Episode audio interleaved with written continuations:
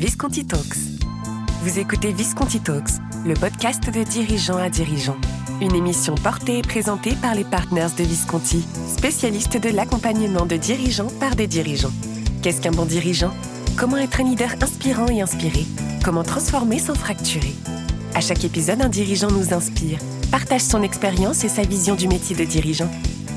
Bonne écoute Bonjour à tous, bonjour Max. Bonjour Hubert. Je vais avoir la joie évidemment de t'écouter, mais avant je m'étais dit que je, je, trouverais un titre à ce podcast et le titre c'est le, Phénix.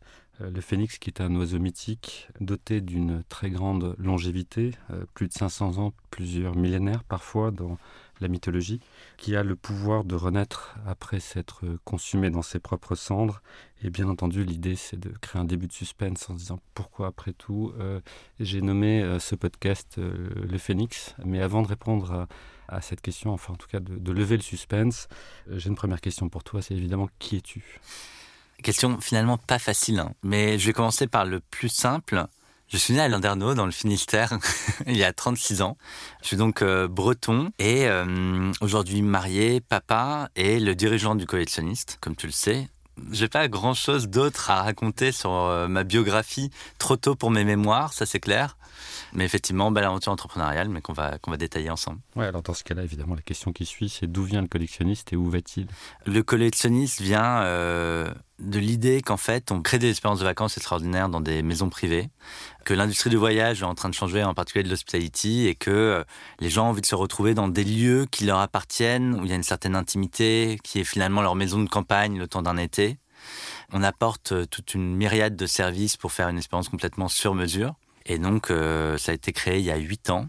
Mon ancien associé avait loué un appartement euh, et en fait, il s'était dit on met un certain budget euh, pour louer cet appartement avec des services. Et il est arrivé, l'appartement était pas dingue, correspondait pas aux photos, il n'y avait pas de service, il n'y avait pas la clim, c'était sale. Et en fait, il s'est dit je ne vois aujourd'hui aucune marque au-delà de la plateforme qui, quand on a un budget, parce que encore une fois, le collectionniste, on loue des maisons de luxe euh, avec service, mais pour euh, un, un panier moyen de 30 000 euros, qui puisse répondre à la demande. On a commencé comme ça, c'est-à-dire de se dire on crée la plus belle collection de maisons, d'où le collectionniste. Mais je trouve très rapidement on a pivoté en disant c'est juste en fait pour avoir un portefeuille de maison, enfin le côté agent immobilier on a arrêté en fait l'histoire n'était pas finie et euh, petit à petit on a rajouté des services donc les services les plus euh, basiques c'est-à-dire euh, une location de voiture euh, quand on est en vacances. Et petit à petit ça a été ben un chef custo une sortie en bateau. Et maintenant on organise même des, des expériences complètes hein, des petits mariages des bar mitzvahs des demandes en mariage aussi ça nous est déjà arrivé. Et toujours en se disant on crée la plus belle expérience dans le cadre de maisons privées. Mais on parlait à un moment de euh, Moments for Sharing. Et c'est cette idée, en fait, de juste, euh, nous, on crée tout le décor. C'est comme une pièce de théâtre. On crée tout le décor pour euh, que les gens se retrouvent. Et c'est le plus beau des décors. Enfin, ce sont des maisons incroyables. Et euh, on met tous les services autour. On met toutes les équipes dont ils peuvent avoir besoin autour.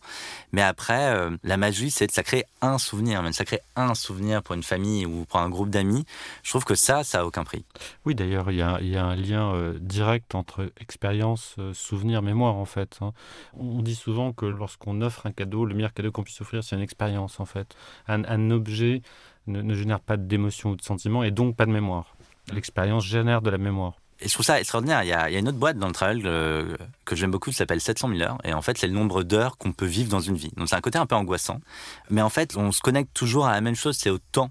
Et au final, euh, même si on a énormément d'argent, et c'est le cas de nos clients, je vais pas mentir, mais euh, on a quand même envie de réussir ses vacances, on a envie de retrouver les gens qu'on aime, on a envie de créer des super souvenirs, et, au final, c'est ça, je pense, euh, l'objectif de la société.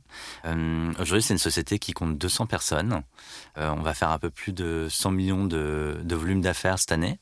On est en train d'écrire un plan pour se dire qu'en fait, on pourrait faire un milliard d'ici une dizaine d'années. C'est assez fou, c'est un projet, euh, honnêtement, je trouve ça dingue qu'on arrive à avoir ce type de réflexion aujourd'hui. Enfin, et derrière le collectionniste, je pense que surtout les équipes, enfin, moi je crois vraiment qu'on a quatre clients qui sont nos locataires, nos propriétaires, nos équipes, et aussi tous les prestataires qu'on peut faire euh, travailler. Parce qu'au final, il faut que tout le monde soit heureux pour que ça fonctionne. C'est toujours euh, ouais, une aventure humaine. Tous transition pour toi sur le phénix, si tu veux. Justement, pourquoi le phénix? Ah, c'est à moi que tu poses la question, bah, mais c'est ton titre. à ton avis, pourquoi je l'ai appelé comme ça bah, tout simplement parce que l'entrepreneuriat et monter une société, c'est pas la vie n'est pas un long fleuve tranquille. Et on a eu des moments plus durs, plus compliqués. On s'est cherché, on a cherché notre business model, on a cherché notre collection, le moyen d'être profitable, le moyen de monter une belle société. Enfin, c'est une boîte qui a, qui a pu être vraiment complètement par terre, qu'on a dû relancer et qui est maintenant extraordinaire. C'est aussi une boîte qui est dans le voyage. Et donc, euh, effectivement, en 2020, on s'était dit, c'est notre année. donc, euh, vraiment, on sent les choses. Et en mars 2020, comme tout le monde, euh, on s'est roulé en boule sur notre ligne. justement, enfin, on a réfléchi à comment réinventer le collectionniste. On est, à ma connaissance, la seule entreprise dans, dans le travel, dans le voyage, à avoir fait de la croissance en 2020. Donc, c'était fou. En 2021, on a même fait x2,5 par rapport à, 2020. On a racheté un de nos principaux concurrents qui était leader euh, en Suisse dans la location de chalets de luxe. Et là, 2022, on a vraiment le sentiment que c'est un boulevard. Et comme je te disais, on commence à se dire, OK, est-ce que c'est une boîte qui peut faire un milliard? Et donc, on y croit. Et quel est le chemin pour y arriver? Donc, je pense que c'est pour ça. C'est-à-dire, euh, c'est marrant, un projet entrepreneurial, c'est long. Enfin, on raconte souvent l'histoire du mec qui est devenu riche du jour au lendemain. Et euh, pas du tout. Et c'est pas facile. Et euh, c'est des, de temps en temps, c'est des décisions difficiles, des conversations difficiles. Euh, mais c'est aussi plein de moments extraordinaires. Mais ouais, le phénix, j'imagine, parce que euh, plusieurs vies presque. Il y a un côté flamboyant aussi, finalement, dans, dans ce qu'on peut offrir. Oui, il est décrit comme une sorte d'aigle au plumage rouge et or, finalement. Non, mais je pense que c'est un, un très bel oiseau. Et puis, je pense qu'il y a un côté aussi un peu fascination qu'on peut avoir sur ce qu'on crée. Aujourd'hui, autour de ces maisons et, toutes les expériences extraordinaires qu'on peut créer dans ces maisons. Donc euh, non, ça nous correspond bien. Bon, j'aurais pas dit nous-mêmes parce que ça fait pas hyper humble, mais vu que c'est toi qui le dis, ça va. Je comprends. Et alors justement, tu parlais avant du marché finalement euh, du luxe ou en tout cas du tourisme de luxe. Comment tu le vois dans les années à venir? Si tu te mettais en 2032, dans 10 ans, qu'est-ce qui va se passer? Bah justement euh, avec euh, plein de pincettes hein, parce que euh, même si je suis en front row, je suis pas non plus ni voyante et je lis pas dans les astres, mais mon sentiment plutôt, je pense c'est une bonne manière de le dire. Sur le marché du voyage de luxe, enfin le premier point, c'est malgré les différentes crises et on le voit, c'est-à-dire qu'on sort du Covid, mais en ce moment on est impacté par la guerre en Ukraine. En fait, c'est un, un marché qui est hyper résilient. Euh, ce que je veux dire dans une minute, même pas, est hyper cynique, mais au final, euh, notre clientèle ne se pose pas du tout la question, même quand c'est une année pourrie, est-ce qu'on part en vacances? Et limite, ils vont se dire au contraire, on va tout donner pendant les vacances, c'est une année pourrie. Donc nous, c'est un marché qui est, oui, par rapport aux crises, hyper résilient. C'est peut-être le premier point, et je pense que c'est ce qui nous a complètement euh, aidé pendant le Covid. Et le deuxième point, c'est quand on regarde le, marché de la location qui a été hyper évangélisé par Airbnb et, plein d'autres marques euh, extraordinaires. Mais euh, je sens que vraiment, il y a un switch en ce moment qui est en train de se faire dans le marché de l'hospitality de manière générale. Et les gens ne consomment plus du tout le voyage de la même manière. Ils partent, euh, nous, ils louent des maisons, ils vont travailler une semaine, puis rester une semaine en vacances, puis laisser les enfants avec les grands-parents. Enfin, c'est vraiment une consommation très différente, moins lointaine, plus longtemps je trouve que ça correspond aussi à l'évolution de la société, c'est-à-dire qu'au final, on se dit pas de des bonnes vacances, c'est quand on a pris 10 avions, mais peut-être quand on a juste pris un train, mais qu'on a quand même réussi à construire quelque chose. Que ce qui est important, c'est le moment qu'on vit avec les autres. Et je pense qu'après deux années de Covid, euh, c'est encore plus évident. Ça a toujours été un peu notre motto de se dire euh, moments for sharing. Et c'est vraiment cette idée de les moments les plus précieux, c'est ceux en fait qu'on partage. Euh, donc voilà. D'accord. Et euh, tu citais tout à l'heure euh, les collaborateurs du collectionniste et, dans le fond l'écosystème euh, qui gravite autour du collectionniste. Ma question c'est qu'est-ce que tu dirais finalement ton équipe proche Comment tu la mobilises Qu'est-ce qui se passe pour que ça marche? C'est marrant parce que quand je pense que quand on nous voit notamment avec avec le, le codir mais après même en, termes d'équipe et quand on se déplace quand on fait des événements etc il y a une énergie de dingue et et il y a pas longtemps il y a un de nos actionnaires qui me disait c'est quelque chose qu'on valorise pas assez, mais chez toi, il y a une bonne ambiance. Ça me paraissait bien parce que bon, il vient pas travailler à la maison euh, régulièrement, mais ça se sentait quoi. C'est-à-dire juste quand il passe dans les bureaux, il le voit. Et euh, alors peut-être le premier point sur l'équipe la plus proche, euh, finalement l'équipe la plus resserrée, ça va être vraiment mon comité de direction. et c'est vraiment méga sûr, c'est-à-dire que Là, j'étais en congé paternité, ils ont tenu euh, la baraque, mais sans aucun problème. Euh, au contraire, c'était un peu gênant quand je suis rentré, parce que ça, ça cartonnait quand j'étais pas là. Euh, mais c'est, je pense que c'est des gens qui il y a beaucoup de respect, beaucoup de confiance. il n'y a pas d'ego, c'est-à-dire que quand quelqu'un se plante, l'autre va dire ah non mais t'as raison en fait et on avance. Et c'est juste le côté on est plus intelligent à plusieurs que solo. Et après, euh, je pense qu'il faut vraiment l'élargir parce que le codir, c'est quelques personnes. Mais aujourd'hui, quand même, l'une des valeurs, je trouve, les plus clés dans la société, c'est vraiment la méritocratie. Et les gens, en fait, les gens apprécient les autres personnes parce que le travail est bien fait. Et en fait, nous, c'est c'est un cycle long parce qu'il faut trouver la bonne propriété, la lister, euh, voir avec le propriétaire comment on crée cette expérience, puis trouver le voyageur, mettre en place la conciergerie créer des expériences sur mesure. Et à un moment, il y a quelqu'un qui va accueillir cette personne pour le séjour qui a été créé pour lui. Donc, euh, il faut que sur chaque étape de la chaîne de valeur, en fait, on ait bien fait notre boulot. Autrement, il y en a un en fait qui merde, tout tombe par terre. Et euh, je pense que c'est vraiment ce côté, euh, les gens en fait l'apprécient pour la qualité du travail. C'est ce qui est le plus important. Ça reste une, boîte en fait, c'est notre euh, milieu pro quoi, tout simplement. Et en plus pour moi, c'est quand on fait bien son taf, je trouve, on, prend aussi confiance en soi et c'est quelque chose que nous on peut apporter. Et après, genre, je pense que les gens s'aiment bien parce que il y a cette bonne ambiance, mais comment mettre le doigt dessus? Ah, Je sais pas. Enfin, on se serre les coudes, on fait attention les uns aux autres. Plusieurs fois, effectivement, il y a le conseil d'administration est là depuis un certain temps, euh, euh, vous épaule euh, le CODIR, toi, etc. Qu'est-ce que tu en penses? Qu'est-ce que que tu retiens? J'ai un super conseil d'administration. il m'a épaulé justement dans les moments plus compliqués et poussé dans les moments où j'étais plus timoré. Et je pense que c'est un bon rôle d'un board de justement de jeter le bébé dans l'eau, bon, de voir s'il nage, de sauter si ça nage pas, mais surtout de le pousser un petit peu au-delà de ses retranchements mais euh, de sa zone de confort. Après, euh, c'est plus, euh, je trouve, animer un conseil d'administration, c'est beaucoup de travail et en fait, c'est important de le faire. Autrement, on n'en ressort pas beaucoup de, de valeur.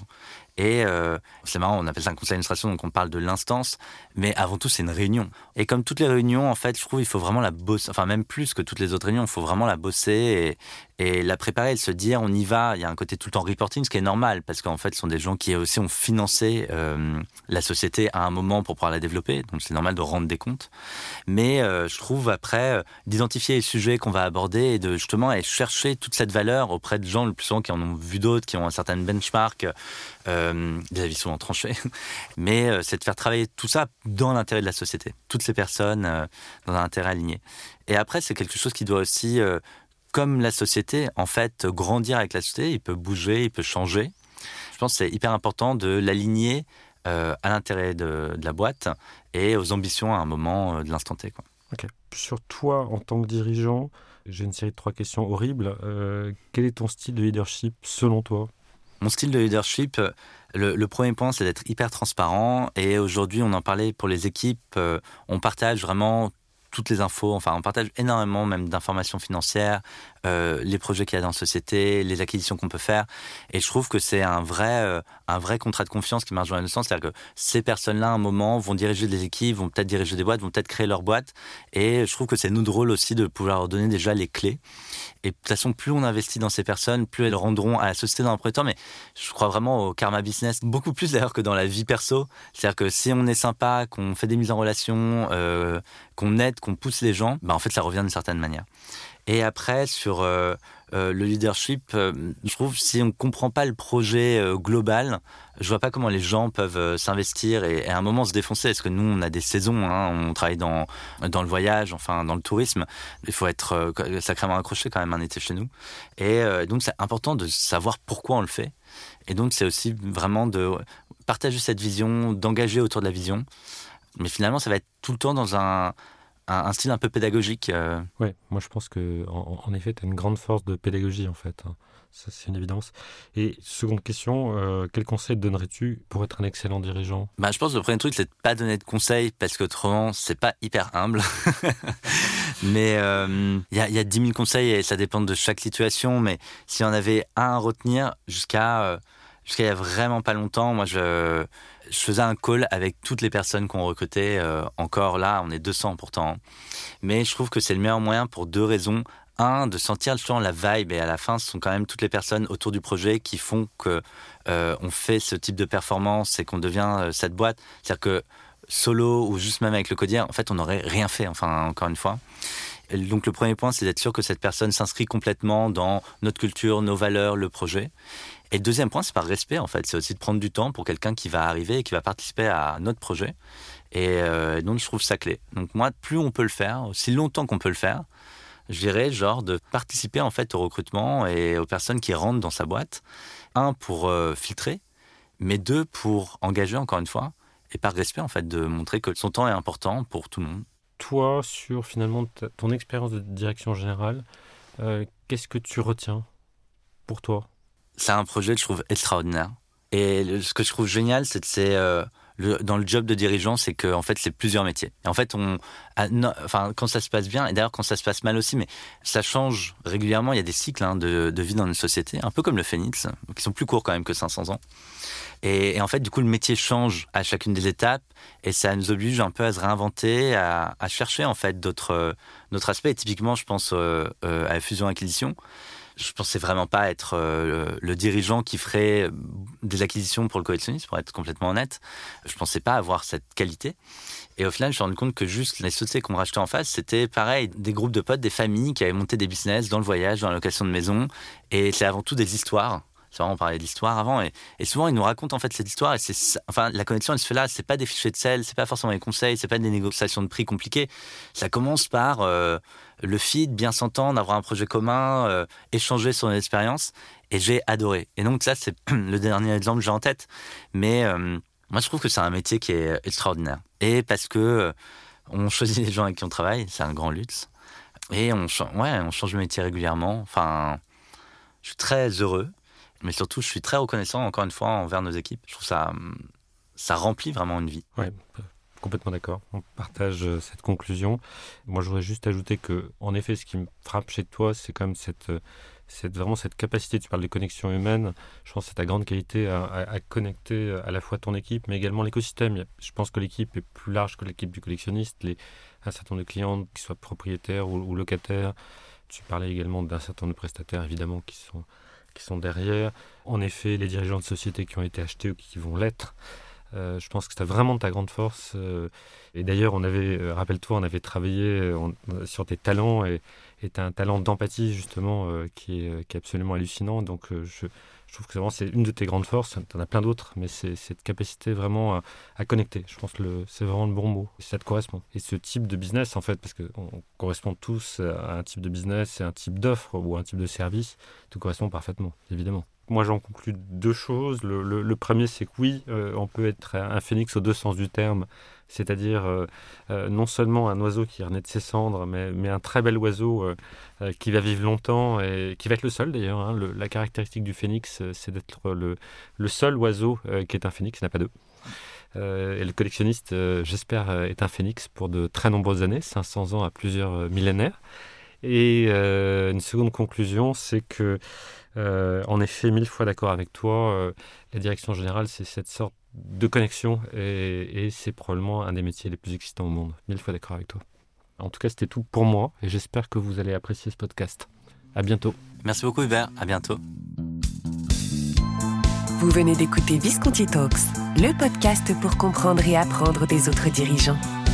Retrouvez-le en intégralité sur le site internet visconti.partners. Vous y retrouverez aussi l'ensemble des nouveautés de Visconti Partners. Nous vous donnons rendez-vous prochainement pour un nouvel épisode de Visconti Talks. Visconti Partners, Leaders Challenging Leaders.